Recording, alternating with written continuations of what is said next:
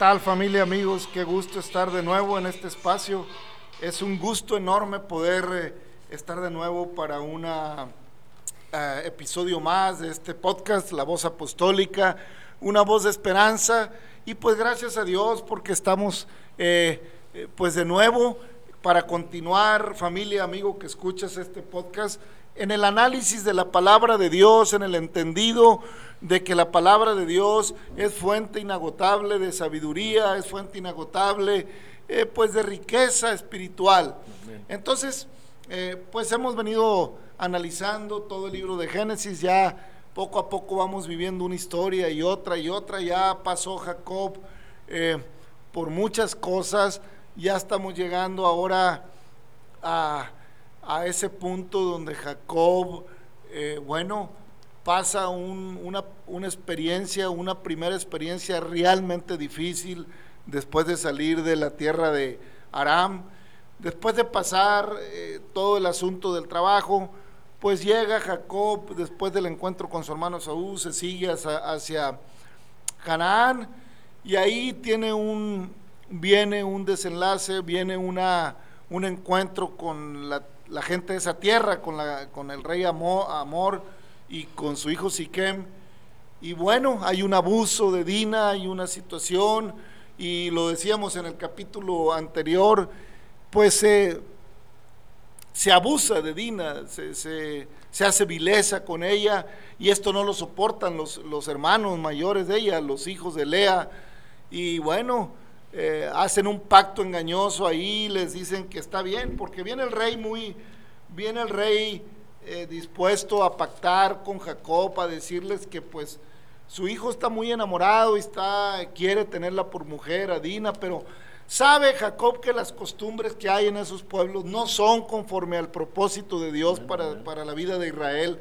Las costumbres de las, de las tribus que moraban en la tierra de Canaán no son de acuerdo al propósito con el que Dios saca a Abraham de Ur de los Caldeos. Eh, familia, Dicho de otra manera, amigos eh, que escuchas este, este espacio, este podcast, el propósito de Dios para la vida nuestra, para la vida de la humanidad, no es conforme al propósito del mundo, no es conforme al propósito eh, de la corriente de pensamiento humanista eh, en, el sentido de solamente vivir eh, de acuerdo a las pretensiones, eh, a veces naturales de la mente o de los instintos, sino que el propósito de Dios es que el ser humano, usted, yo y sobre todo, pues la humanidad, el que tenga oídos para oír que oiga lo que el Espíritu de Dios dice en este tiempo. Apocalipsis dice, el que tenga oídos para oír que oiga lo que el Espíritu dice a las iglesias. En el entendido que la iglesia es el cuerpo de Cristo. Ya lo estamos metiendo en cosas un poco a lo mejor eh, más profundas, pero te digo brevemente, el Señor vino a buscar, vino a salvar lo que se había perdido. Dios tiene un propósito desde el principio de los tiempos, amistad con el hombre, llama a Abraham y de Abraham eh, pues viene Isaac, Jacob y todo lo que hemos venido platicando, y en Abraham serán benditas todas las familias de la tierra, a través de la promesa. Y la culminación de la promesa de Dios es el advenimiento del Mesías, del unigénito Hijo de Dios, que se humana, que derrama hasta la última gota de sangre para pagar el precio del pecado que toda la humanidad habíamos cometido y cometerá hasta el tiempo del cumplimiento de los tiempos y en el que la gracia del Señor Jesucristo se aparte de esta tierra. Pero por lo pronto, la gracia de Dios no se ha terminado, por lo pronto la gracia de Dios no se ha agotado.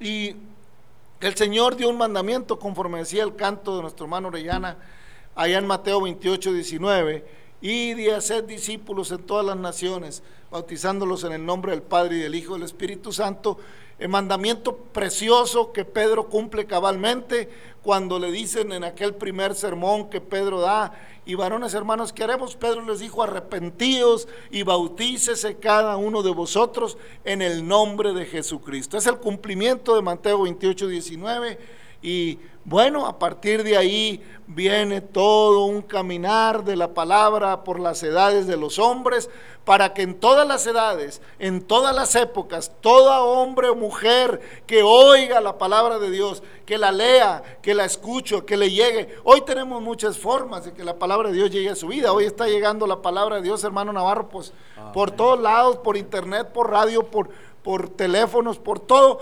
Eh, hoy vuela la información instantánea. Hoy lo que pasa en un punto del planeta se sabe en el otro extremo, así como profetizó el profeta Daniel. Pero son cosas, le digo, hay mucho que hablar. Y dijo aquel, y difícil de explicar, por cuanto os habéis hecho tardos para oír. E, es que somos tardos para oír a veces la palabra de Dios, prontos para oír otras cosas el, tono de cualquier música mundana, pegajoso, en un ratito lo está cantando el hombre, los dichos, maldichos, por, por decirlo de alguna manera, eh, luego, luego lo repite. Ah, como le cuesta trabajo a uno educar a los hijos en la palabra de Dios y batallamos para que se aprendan un texto y batallamos para que recuerden una historia y batallamos para que oren y en el primer día de escuela se aprenden todas las maldiciones que se, que se dicen ahí en el grado que esté. Todas se las aprenden. Y uno se pregunta, ¿por qué? Mano Navarro nos preguntamos, ¿por qué mi hijo y mi hijo que tengo educándolo desde el vientre de su madre, hablándole la palabra, eh, pues va batallando? Oiga, y de repente va a la escuela y en un día dos ya se sabe todas, todas las maldiciones que dicen, porque por naturaleza, hermano, somos hijos de ira, malos. Por naturaleza somos malos, por eso dijo el salmista, miré entre los hombres a ver si había algún entendido que preguntara por Dios y no encontré. No hay ni uno bueno. Por eso cuando aquel le dice al Señor Jesucristo, Maestro bueno, ay, ¿por qué me llamas bueno? Haces bien. No hay ninguno bueno sino Dios. ¿eh? Y aquel le dijo, sabemos que ha venido de Dios, porque ninguno puede hacer las cosas que tú haces si no está Dios con él. No podemos hacer nada sin Él, hermanos. Nada. Y las cosas que hacemos ya como hijos de Dios es porque Dios está con nosotros. ¿Por qué puedo amar como antes no amaba? Porque Dios está conmigo. ¿Por qué puedo eh, tener paciencia en medio de la tempestad, porque el Señor está en mi barca, porque el Señor calma las aguas, porque el Señor dice a la mar y, a, la tempestad calla, enmudece, porque el Señor da la orden y los mares se aquietan, porque el Señor dice, yo vengo para que tengas vida y vida en abundancia y tenemos vida y vida en abundancia. Pues hermano Navarro, cuántas cosas podemos decir incansablemente. Y ahí vamos, le digo, pues Jacob tiene un problema muy severo eh, en esa situación de que ese muchacho, eh, hijo de, de amor, eh, Siquem, oiga, abusa de Dina, nomás porque le gustó. Le gustó porque era muy... Y Dina que pues ingenuamente va, va a ver qué hay en, las, en los alrededores de donde compró esa tierra Jacob y, y pusieron el campamento y sale a ver y, bueno, yo creo que no era ajena la presencia de Jacob, pues ya les habían comprado las tierras, ya le había echado el ojo. Ya le había echado el ojo, porque el que va a hacer maldad no duerme pensando cómo la va a hacer. Así dice la palabra, hermano Navarro. Dice que el hombre malo no duerme pensando en la maldad que va a hacer, pero el hombre de Dios duerme porque a Jehová eh, da Dios, porque Dios da a su amado el sueño. Entonces, los que están en, eh, los que confían en el Señor, los que andan en, la palabra, pues duermen, dormimos, porque sabemos que Dios hará. Pero el que anda en la maldad no duerme porque tiene enemigos, no duerme porque está pensando cómo le va a hacer para engañar, para hurtar, para robar, para matar, para hacer toda clase de mal. Pero el Señor mira la intención del corazón. Amén. Y este Siquem, pues la casó, la casó y bueno, sabemos lo que pasó. Y viene la tragedia porque los hermanos de Dina no se quedan con el asunto, los convencen ahí de pactar, de que se tienen que circuncidar para agarrarlos débil y cortarles la cabeza. Y no conforme con eso, le roban todo, se llevan niños, se llevan todo. Se pasan los, los hijos de Jacob. Van en una, eh, pues en la ira. ¿Qué hacemos en la ira? No dejamos nada. Se desenfrena. el hombre en la ira, ¿qué pasa cuando la gente se enardece y hace rapiña y hace de todo? Hermanos, el ser humano sin un ah, sin una guianza espiritual, el ser humano sin Dios es realmente un, pues ahora sí que una, una, persona sin rumbo, un barco, a la deriva, no lleva dirección y lo más eh, probable es que va a fracasar, va a encallar su vida. Oiga, y resulta que cuando pues ya está bien preocupado Jacob y ya se van a ir de ahí porque le habla a Dios, no te apures, Jacob, ya sé. Prácticamente le dice Dios, ya sé lo que hicieron. No me esperaron a mí, no me consultaron, no, no. Desde hace tiempo vienen haciendo las cosas mal, porque se trajeron los ídolos que tenían en Ur, se trajeron los ídolos de, de, de Aram y no han aprendido de continuo andan divagando en su corazón y no han conocido mis caminos. Tus hijos y, tus esposas y tus criados siguieron adorando esos ídolos que se trajeron, aun cuando tú me rindes adoración, aun cuando tú, no digo que lo dice la Biblia, estoy parafraseando, amigo, eh, porque le dice Dios a, Jacob, esto sí lo dice la Biblia, vete, vuélvete a Betel, donde Dios te salió al encuentro cuando huías de tu hermano Saúl. Eh, eso sí lo vimos en, el último capítulo que, capítulo que estuvimos analizando, hermano Navarro. Y, y bueno, le dijo, levántate y sube a Betel, quédate ahí y haz ahí un altar al Dios que se apareció cuando huías de tu hermano Saúl. Dios le dice a Jacob, vuélvete, vuélvete al pacto, Vuélvete al lugar de oración, vuelve a doblar tus rodillas, clama a mí y yo te responderé y te enseñaré cosas grandes y ocultas que tú no conoces, hijo mío, hija mía. Vuélvete, humilla tu corazón, humíllalo y mira con tus ojos por mis caminos. Humíllate, no andes en la altivez de tus ojos, no pienses que los bienes y las cosas que tienes son por tu, por tu destreza o por lo que tú pienses. No, sino que la misericordia del Señor es nueva cada mañana y hace salir sobre, sol sobre malos y buenos y llover sobre justos e injustos. Y levantándose, entonces eh, Jacob dijo a su familia, y a todos los que con él estaban, quitad los dioses ajenos que hay entre vosotros y limpiados y mudad vuestros vestidos y levantémonos y subamos a Betel, haré ahí altar a Dios que me respondió el día de mi angustia y ya ha estado conmigo en el camino que he andado. Aleluya, qué bonito hermanos cuando Dios nos responde. Busqué a Jehová, Él me oyó me libró de mi temor y mi angustia. Él quitó. A Dios clamé mi angustia y Él me libró de mis iniquidades. Él voló, Él borró mis rebeliones. Él extendió su mano y me sacó del fango cenagoso. Me sacó del mundo de maldad y ahora me ha dado vida juntamente con Él. Vuélvete Jacob a Betel. Y se da cuenta Jacob que no puede regresar con, a un lugar santo, a donde, porque aquella vez que, está en Betel que dijo, esta cosa no es más que eh, casa, de Dios y puerta del cielo. Y Jacob decía, tengo que arreglar este asunto porque estos andan en los ídolos. Y les dice, entréguenme, denme todos sus ídolos. Le dijo, quitad los dioses ajenos que hay entre vosotros y limpiaos y mudad vuestros vestidos. Fíjense todo lo que implica. Hay que limpiar, hay que quitar. Y hay que limpiarse, hermanos, porque la idolatría nos ensucia, la idolatría nos hace ver de otra manera, porque la idolatría hasta nos viste de otra manera. Los vestidos que usamos para adorar ídolos son abominables a Dios. Nos colgamos de cosas. Se había colgado el pueblo de Jacob, la, familia de Jacob traía zarcillos en las orejas con la forma de los dioses eh, eh, paganos que, habían aprendido a adorar. Oiga, pues qué bueno. Andaban eh, viviendo de las bendiciones que Dios le daba a Jacob, pero dándole la gloria a los ídolos.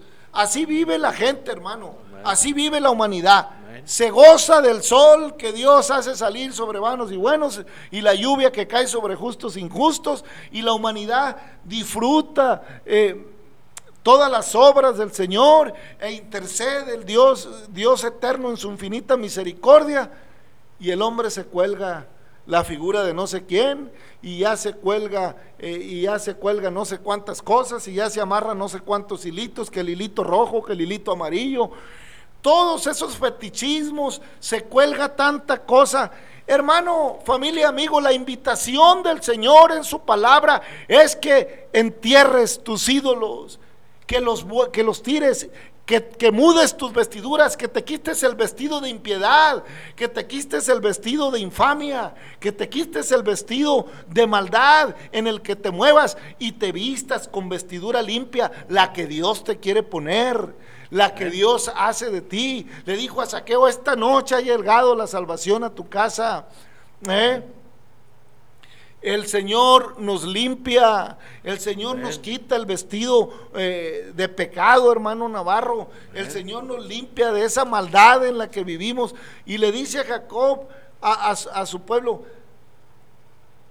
entréguenme tiren todos los ídolos, hay que, y, y, porque vamos a subir a Betel y ahí no podemos ir inmundos, ahí no podemos ir porque la presencia de Dios nos va a matar, casi les puedo pensar que les dijo, no podemos llegar así, porque el Señor es celoso, ya después se lo dice a Moisés en los mandamientos, yo soy Jehová tu Dios, fuerte, celoso, no tendrás dioses ajenos fuera de mí, ni imagen, ni semejanza, ni de lo que esté arriba en el cielo, ni en las aguas debajo de la tierra, ni en ningún lado, porque yo soy el Dios invisible, yo soy el Dios todopoderoso, yo no habito en moradas de barro, ni de oro, ni de plata, yo habito en corazones nobles, en corazones arrepentidos, en corazones dispuestos, que digan, que se dispongan al Dios de Abraham, al Dios de Isaac, al Dios de Jacob. Qué, qué, qué, tremendo, hermano Navarro. ¿En qué ¿A qué hora se contaminaron estas gentes? Gloria a Dios, aleluya. Gracias a Dios por este nuevo espacio que el Señor nos ha permitido, querido oyente. Pues sí, realmente es triste se pone uno a reflexionar cada día y ve uno en el mundo, este, pues yo no dudo ni tantito, hermano, que a lo mejor a Dina le llamaba la atención salir a ver todo aquello y, y pues ¿qué, ¿qué, enseña el mundo, querida persona, querido amigo? Puras cosas ficticias, o sea, sí, de repente nosotros también como humanos pues nos da la, la tentación de ver, pero ya sabemos, o sea, ya sabemos nosotros que lo que ofrece el mundo, pues es vanidad y, y es idolatría. ¿Por qué? Porque a veces la gente quiere ver, o sea, no se conforma con, pues, con tener a un Dios invisible, un Dios que, que quiere morar en los corazones. Así estábamos en otro tiempo, hermano, pero gracias a Dios que cuando venimos a la luz, que es la palabra del Señor, y entendemos que Dios es veraz y que Dios quiere lo mejor para nosotros, porque a veces, pues la gente piensa que un ídolo nada más es aquello, un bulto o algo, un cuadro o algo, y, pues no. Eso, claro que a Dios no le agrada, pero lo más triste es cuando usted lo trae en su corazón, cuando lo trae en su mente. O sea, que no se quiere deshacer de eso en su interior. Por eso el Señor dice, límpiense, o sea, porque, mire, Dios no puede estar en su corazón si usted trae otras cosas que a Él no le agradan. Porque así lo dice, Él es celoso, Él no quiere que nadie, nadie estorbe. Él quiere que usted, como, como su creador, pues le dé la oportunidad de morar en su corazón, en su mente. Porque sabemos los que ya con, los que ya llegamos al conocimiento, pero si usted no se ha metido a la palabra y no se ha interesado, pues es tiempo, en estos tiempos difíciles, sabemos que Dios nos está dando una oportunidad más. Cada día que nos presta la vida es una oportunidad, pero en estos días que está pasando esto en la pandemia, pues nosotros sabemos que Dios sigue hablando, sigue hablando. Dice el Señor que antes de que venga el fin, su evangelio se va a conocer en toda la tierra en toda la tierra. Usted se sube al camión y ahí le están hablando de Cristo, prende la radio y le están hablando de Cristo, prende la televisión y igualmente. O sea, ya no hay ajeno, ya no hay ajeno a que Dios va a venir y nuestro Señor Jesucristo viene a levantar su iglesia. Y la palabra sí lo dice, que Dios ya pasó por alto los tiempos de la ignorancia. Ahora quiere que todos los hombres se arrepientan porque viene el día, viene el día. O sea, esto no es nomás que pues señales que Dios nos está mostrando. Así es que, querido amigo, querida familia, nunca es tarde. Cuando usted y yo tenemos vida, es una vida de esperanza que Dios nos presta. Así es que aprovechemos cada momento que Dios nos presta y abríamos nuestro corazón y Él va a morar y todo nos va a salir bien, hermano. Amén, hermano. Amén. Eh, es que, hermano, eh, desde que el hombre sale allá de, aquella tierra de, Edén y, pierde esa relación con Dios, pues se va formando, eh, hay una necesidad, queda un vacío en el corazón. Cuando el hombre perdió esa relación única, viva con el Dios de la creación, cuando esa relación preciosa que existía en el Espíritu de Dios que se paseaba en el huerto y el hombre pues había una relación profunda con Dios. Así, o sea, dicho de otra manera, hermano amigo, la relación del hombre con Dios no empezó por los ídolos, empezó por el Dios que lo creó. ¿eh? Porque el, hijo pues no conoce primero al mundo, conoce primero a su padre y a su madre, donde nace. E, entonces, así conoció el hombre primero al Dios de la creación, fue el, único que conocía y, el que estaba con él, pero dado el asunto que pasó, que ya es muy conocido y hemos hablado mucho de él, del engaño y de cómo el, hombre no obedeció, pues el hombre cuando sale de la presencia de Dios y al sentir que no puede volver, hay un vacío en su corazón y empieza a hacerse figuras, empieza a hacerse dioses que no son dioses. Por eso el salmista hermano Navarro dice, alabad a Jehová porque Él es bueno en el 136. El 135 habla mucho de los ídolos. El 135 da la, da la, da la, ah, la explicación.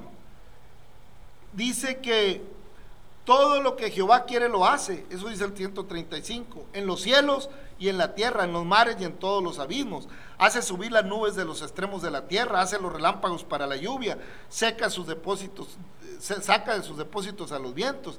Él es quien hizo morir a los primogénitos de Egipto, desde el hombre hasta la bestia. Envió señales y prodigio en medio de ti, oh Egipto, contra Faraón y contra sus siervos. Destruyó a muchas naciones y mató a reyes poderosos.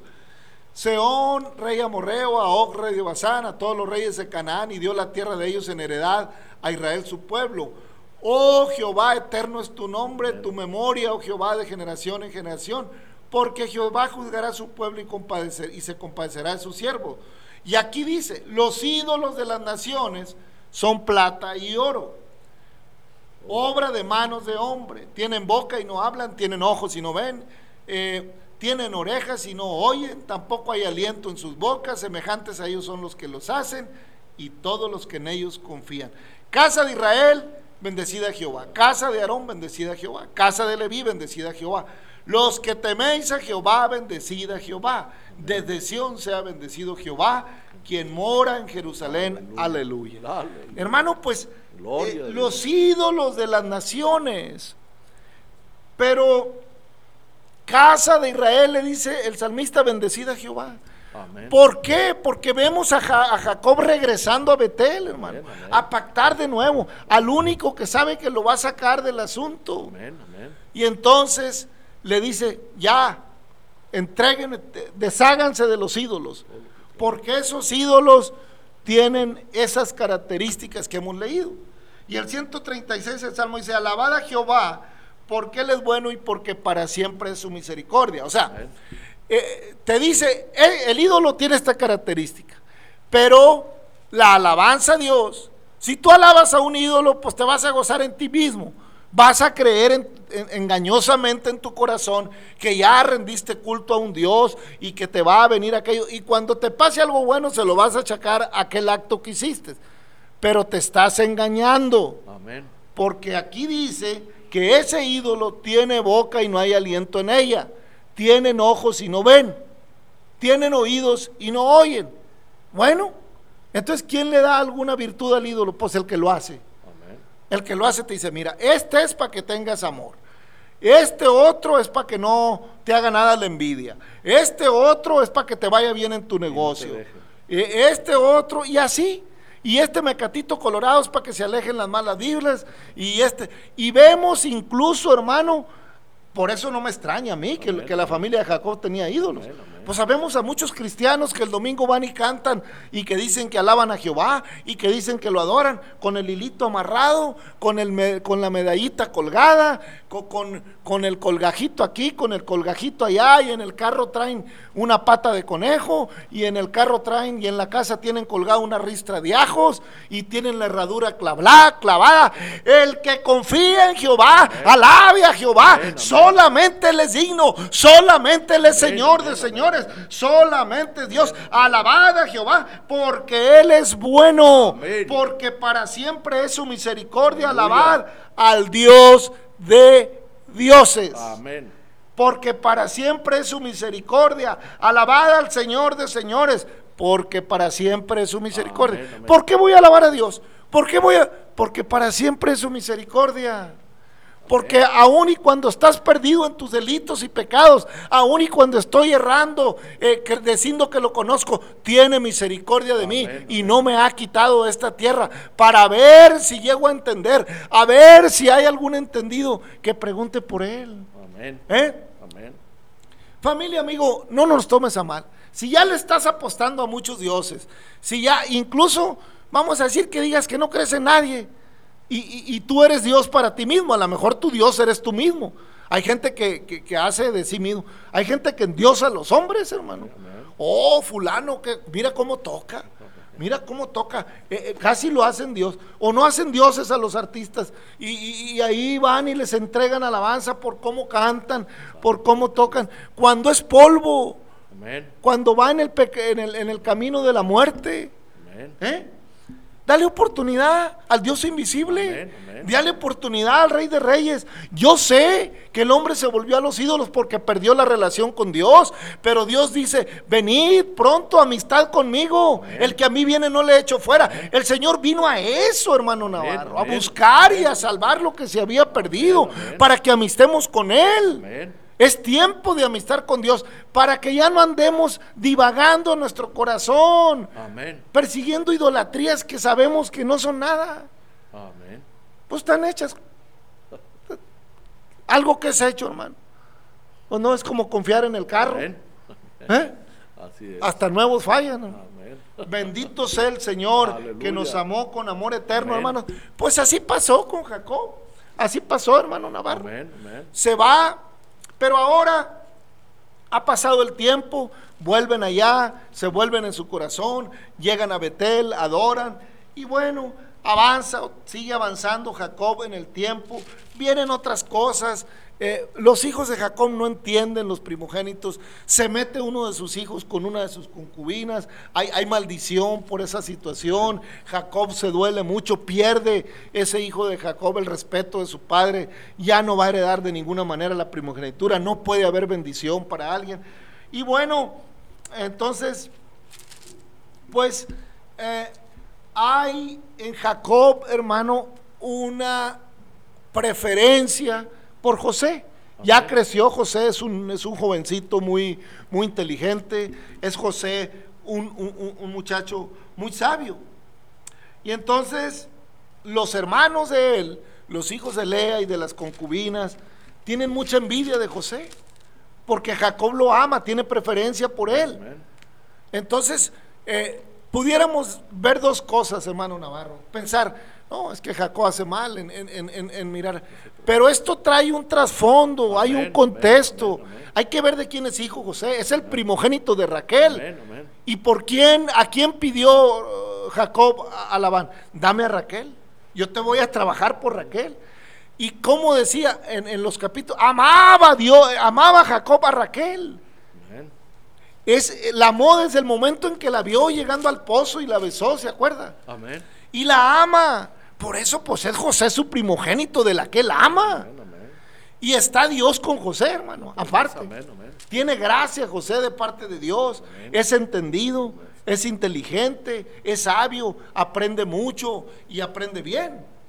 Y entonces, eh, dice la Biblia en el capítulo 37 de Génesis, versículo 3, y amaba a Israel a José más que a todos sus hijos, porque lo había tenido en su vejez y le hizo una túnica de diversos colores.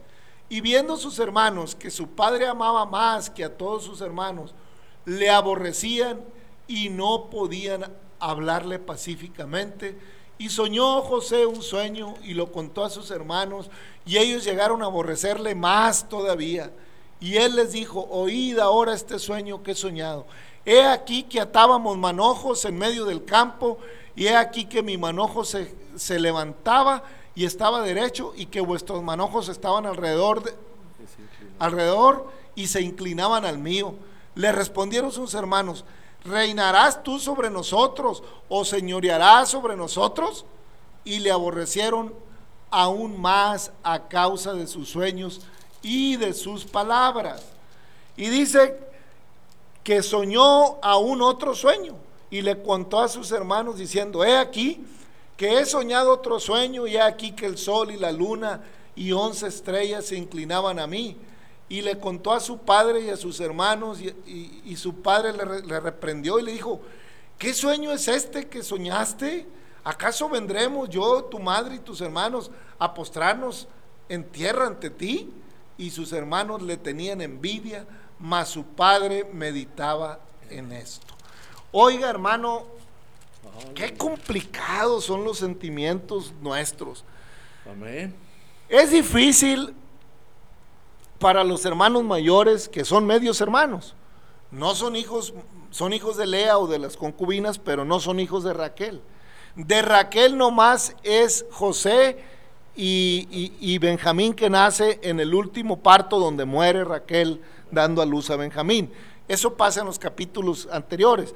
Eh, viene Jacob caminando y pasan muchas cosas, pero eh, entre las cosas que suceden eh, sobresalientes que vamos viendo, es aquí donde ya se empieza a tejer la historia del pueblo de Israel, hermano.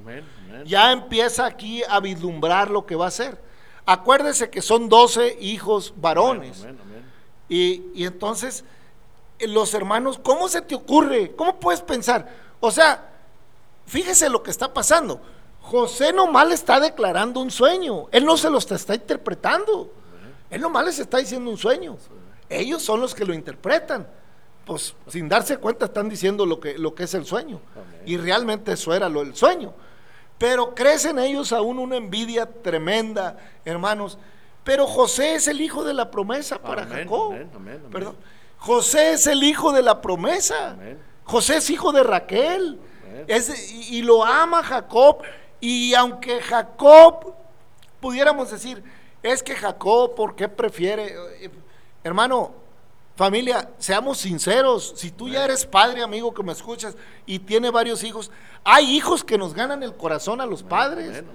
¿Eh? Amamos a todos porque hay que ser sinceros. A todos, dice la mamá es la que dice, yo los quiero igual a todos. No es cierto. No es cierto. Yo no engaño a nadie. Yo le digo a mis hijas, yo las amo, las amo mucho. Pero pues, desde luego que la que haga aquello que agrade a los ojos de Dios y que agrade a lo que Dios es, pues, pues, oiga, pues es que el que tiene gracia tiene gracia, hermano. ¿Qué vamos a hacer con eso? ¿Eh? La gracia es de Dios. Es un regalo de Dios. ¿Eh? Y hay gente que está llena de gracia, hermano Navarro, y la tiene para maldad. Nomás la usa para el mal. Y hay papás que están orgullosos de los hijos que hacen el mal. Ah, qué bien parecido en mi muchacho, dicen muchos. Mira cómo las trae locas. Mira cómo acá. ¿Y cómo no le da gusto cuando las hijas traen locos a los muchachos? Ahí ya no. ¿Eh? Ahí ya no le conviene. Ahí ya no conviene. ¿Eh? Dijo aquel hombre eh, del rancho que que pues era muy, muy, muy rápido para contestar. Oiga, don Juan, fíjese que se le murieron los animales a fulano. Ah, pues es lógico. Oiga, don Juan, fíjese que pues, fulano andaba en el monte y pasó pues allá y lo mordió una, una víbora. Es lógico. Oiga, don Juan, fíjese que se le secó el sembrado a fulano, la milpa. Es lógico. Y todo era lógico. Y un día su hija más querida que la amaba no le amaneció en casa. Y pues las noticias corren muy rápido. Y pues luego, luego le llegó la noticia que se había ido con el novio. Y andaba don Juan pistola en mano buscando al novio, pero si lo hallo, ¿qué le voy a hacer? Y no faltó quien le dijeron, no se enoje, don Juan, es lógico. ¿Y por qué va a ser lógico? Se acaba la lógica cuando no los conviene, hermano. ¿Eh? Pero hermanos, lo que sí es lógico es que la gracia de Dios se manifiesta para un propósito, para un propósito. Y entonces, hermano Navarro, eh, José es el amado de Jacob, tiene gracia y le hace una túnica especial. Y aún Jacob se sorprende con el segundo sueño. A ver, hijo, ¿qué es lo que estás, estás diciendo? Que tu mamá y tus hermanos iban a inclinar hacia ti. Y pensaba en eso Jacob, o sea, Jacob no lo toma muy a la ligera, le está dando vueltas. Esos sueños de José algo me dicen, porque Jacob sabía que en José había algo distinto, algo diferente, algo especial. No era como los demás José. José venía con una gracia muy especial. Y hermano Navarro, hay veces que los padres podemos amar, inclinarnos más por un hijo injustamente. Pero hay veces que nos podemos inclinar más por una hija, por un hijo, justamente. Porque esa hija, porque ese hijo, tal pendiente de mamá, tal pendiente de papá. Porque muchos hijos tiene el hombre pero, ah, qué poquitos son los que andan pendientes. Mamá, ¿cómo amaneciste? Papá, ¿cómo amaneciste? ¿Qué te hace falta? Y, no falta, siempre hay uno, hermano Navarro, que sobresale. Siempre hay uno que está preocupado. Oiga, pues si un hijo es, es, es, agradecido con el padre, es el que todos los días viene a echarle la vuelta, ¿qué te falta, mamá? ¿Qué necesitas? Y el otro viene por allá cada Navidad. Pues es lógico que el corazón del papá, de la mamá, pues se va a inclinar por ese hijo por ese hijo obediente, temeroso, amoroso, que ve por, pues es normal. Dijo aquel, es lógico, tiene sentido, pues eh, eh, eh, está correcto. Pues oiga, no es que no ame a los demás hijos, seguramente Dios, Jacob amaba a sus hijos, pero el mayor le ganó con la concubina, hágame el favor. Entonces, hay que ver también, hay que ver también. En, cuando los hijos andan en los deleites carnales, en los deleites que, ya le reportan al padre que el hijo andaba allá, que ya se peleó allá, que ya lo vieron en tal cantina, que ya lo vieron en tal antro. Oiga, pues, pues no, no, crea que el hecho de ver a la mamá ahí preocupada, ore, orando y orando por hijas, por hijos ingratos, pues hay que entender. Hay que, hay que tener sentido común. Jacob ama a José con mucha razón. ¿Eh? Es un muchacho entendido, es un muchacho sabio, es un muchacho que aprende, es un muchacho al que le dice, ve hijo mío, llévale este lonche a tus hermanos, ve hijo mío, tráeme aquella oveja, ve hijo mío, haz esto. Y el muchacho, sí papá, como no, como digas, con respeto, con temor. Oye, pues el hijo, dice el proverbio hermano, el hijo sabio es, es agrada al padre, pero el hijo necio es tristeza de su madre. Dice Proverbios capítulo 10, si mal no recuerdo allá en el, en el Proverbio 10, eh, hermano Navarro, pues eh, hay, hay esa declaración. Dice los Proverbios de Salomón, el hijo sabio alegra al padre, pero el hijo necio es tristeza de su madre. Los tesoros de maldad no serán de provecho, mas la justicia libra de muerte. Jehová no dejará padecer hambre al justo, mas la iniquidad lanzará a los impíos. Hermano, es ah. bíblico. El hijo sabio nos alegra. ¿A poco no le alegra el que le trae puros dieces? ¿A poco no le alegra el que, ¿qué se te ofrece, mamá? ¿Qué se te ofrece, papá? ¿Qué necesitas? Hay una alegría, hermano Navarro, en Jacob por José, porque sobre José está la bendición. Sobre José hay algo especial de parte de Dios y empieza a darse cuenta Jacob por los sueños. Ah, caray, los sueños. Y, y bueno, más adelante en el próximo episodio, hermano Navarro, vamos a hablar de las bendiciones que vienen de José, pero también de todo lo que se desata por la envidia de sus hermanos. Estuvieron a punto de hacerla más grande que la que hicieron con matando a los, a los de Siquemia. Estuvieron a punto de hacerla más grande. Estuvieron a punto de echarse la sangre de José encima de ellos, hermano. Pero Dios, que todo lo ve y que no deja desamparado a sus hijos y que va a cumplir lo que está establecido, porque estaba establecido para Abraham y para la casa de Jacob que se fuera cumpliendo el propósito de Dios en la vida de ellos hasta que Dios cumpliera los tiempos. ¿eh? Y así como estaba establecido para José de parte de Dios, que, todo el mal que se le quisieron hacer sus hermanos, Dios lo usó para bien, porque Dios así hace, hermano, así es el Señor. Todo lo que el hombre quiere hacerle de daño al Hijo de Dios, Dios lo transforma para bien. Todas las cosas que parecen malas en, al presente, dice la palabra de Dios allá también en Hebreos, hermano, es verdad que ninguna disciplina al presente es causa de gozo sino de tristeza, pero después da fruto apacible de justicia a los que no hayan sido ejercitados. Entonces, hermano Navarro, cuando Dios está con, con, el ser humano en un propósito, aunque el hombre le quiera poner trabas, aunque le quiera, Dios cumple lo que ha de hacer con cada... Y el propósito de Dios, hermano Navarro, es que seamos salvos. Así que si venimos a Él y, y, escuchamos su palabra, y si atendemos su llamado, y si le abrimos nuestro corazón, aunque el diablo se enoje, seremos salvos en el nombre de Jesucristo, ¿no parece? Amén. Así es, hermano. Pues ya iremos viendo en otros capítulos, este, porque pues sí, la historia sigue y realmente no hay otra cosa más que con lo que estamos viviendo, ¿verdad? En las familias, donde quiera. Pero gracias a Dios que tenemos esa palabra que es viva y que cada día nos guía. En el nombre del Señor Jesucristo, pues vamos a orar.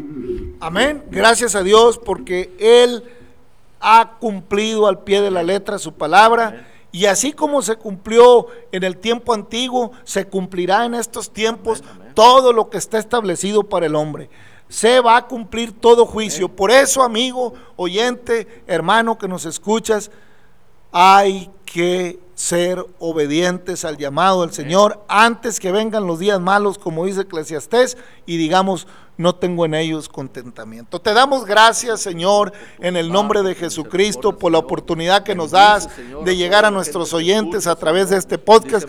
Bendícelos, acampa tu ángel alrededor, trata en sus corazones, que tu palabra haya cabida en ellos, a fin de que abracen las promesas en tu palabra y sean salvos de la ira venidera, en el nombre de Jesucristo. Gracias, amigos, hasta la próxima.